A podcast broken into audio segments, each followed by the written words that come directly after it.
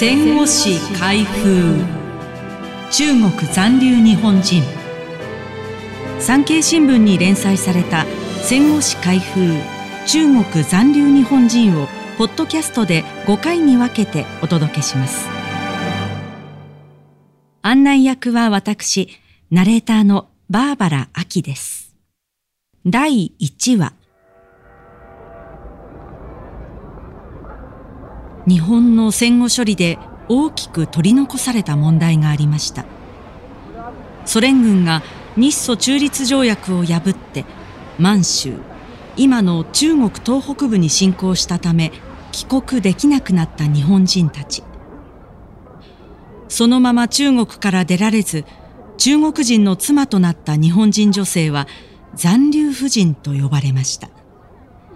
また混乱の中で親と生き別れ、中国人に引き取られて育てられた日本人の子供たちは残留孤児とされました。母親が血のみ子の首を絞め、ぐったりしたところで土で埋めたんです。でも、殺しきれない母親もいて、子供はまた生き返るんです。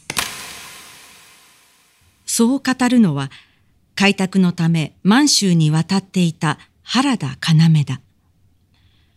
終戦後の昭和20年8月、現在の黒竜交渉にあるボタン港からハルビンに移動する途中の山中で地獄を見たのだ。ソ連軍は8月9日に侵攻してきた。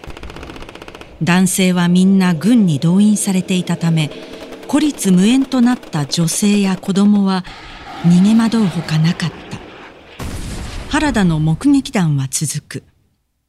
満州開拓団の人たちは収容所に入れられました。上に耐えかね若い娘は食料と引き換えに中国社会に飛び込みました。善良な中国人に子供を助けられる母親もいました。一方で日本の子供は優秀とされ、労働力や商品として売り買いされた子供も多いのです。生死の狭間での辛い決断でした。残留婦人、残留孤児たちの大半は戦前の国策として満州に送り込まれた開拓団の人々だった。だが、その後の閉ざされた日中関係の中で、残留日本人の存在は日本政府からは顧みられなくなる。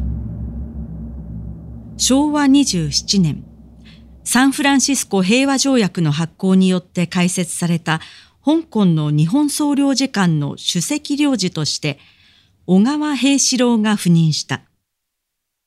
その総領事館にボロ雑巾のようになった人が飛び込んでくるようになる。日本に帰りたい。でもお金がありません。何とかしてください。香港の領事館まで行けば日本に帰れると危険を冒して越境してくる日本人たちだった。小川は言う。中国から香港へ国境を越えて領事館に逃げ込んでくる日本人の中にはたった一人で途方もない時間をかけて歩いてくる人もいました。気の毒でなりませんでした。しかし我々には香港で彼らを待つ。それ以外になすすべがなかったんです。日本政府は当時台湾の中国国民党政府と国交を結んでおり大陸の中国共産党政府とは国交がなかった。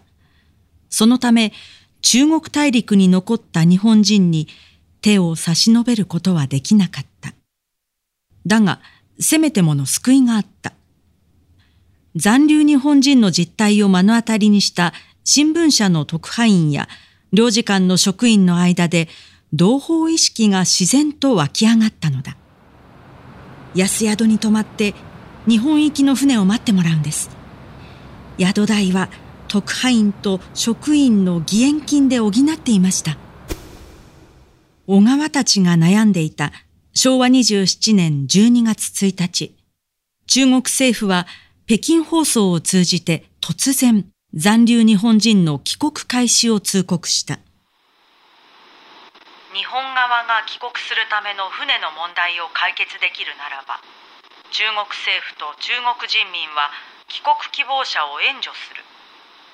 船の問題と日本人帰国問題は、日本側が適切な人民団体の代表を中国に派遣し中国公十字会と具体的な話し合いをして解決できる。公十字会とは日本赤十字社いわゆる日赤に相当する組織だ。ニュースは日本国内でも速報された。中国側はさらに日本側の窓口を日赤日中友好協会日本平和連絡委員会の3団体で組織するよう要望してきた。日赤以外の2つの団体は中国に好意的な人たちだ。社会党の参議院議員を加えて訪中団が結成された。中国側が訪中団メンバーの顔ぶれに注文をつけてきたため中国訪問は遅れ昭和28年3月5日ようやく残留日本人の帰国推進を確認する共同コミュニケが調印された。しかし日赤側には不満があった。帰国問題は純粋な人道的見地に立つべきで他の二団体の介入は必要ない。日赤と公十字会で処理すべきだ。というわけだ。だが中国側は他の二団体との共同事業とすることで譲らず、最終的に日赤も日本人の帰国が先決という立場から共同コミュニケの調印を受け入れた。中国側の真意について残留婦人の日本人妻を持つ中国人男性は次のように説明した。中国は資本主義国との信頼関係がなく、社会党の議員のような友好的な人が仲介役として必要でした。革命勢力を日本にも浸透させて、世界革命を成功させたいという意図もあって、残留日本人の帰国問題を日本の左派との連携を強める良い機会と捉えていたんです。残留日本人の帰国は昭和28年3月に始まった。そして中国の意向のもとで行われたこの帰国事業は1年半の後再び転機を迎える。中国要人が戦後初めて日本を訪問したのだ。次回第2話は台湾を刺激しないために行われた日赤と外務省の極秘工作についてお届けします